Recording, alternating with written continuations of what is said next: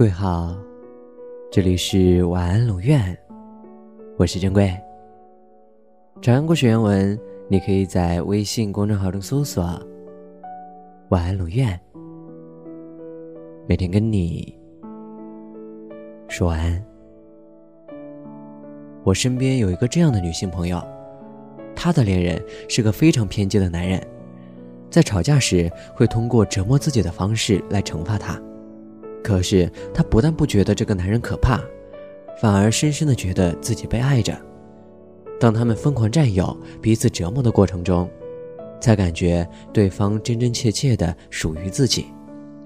在旁人看来，他们的爱是不理智的。在一些人的心目中，我能想到最浪漫的事，就是和你互相伤害。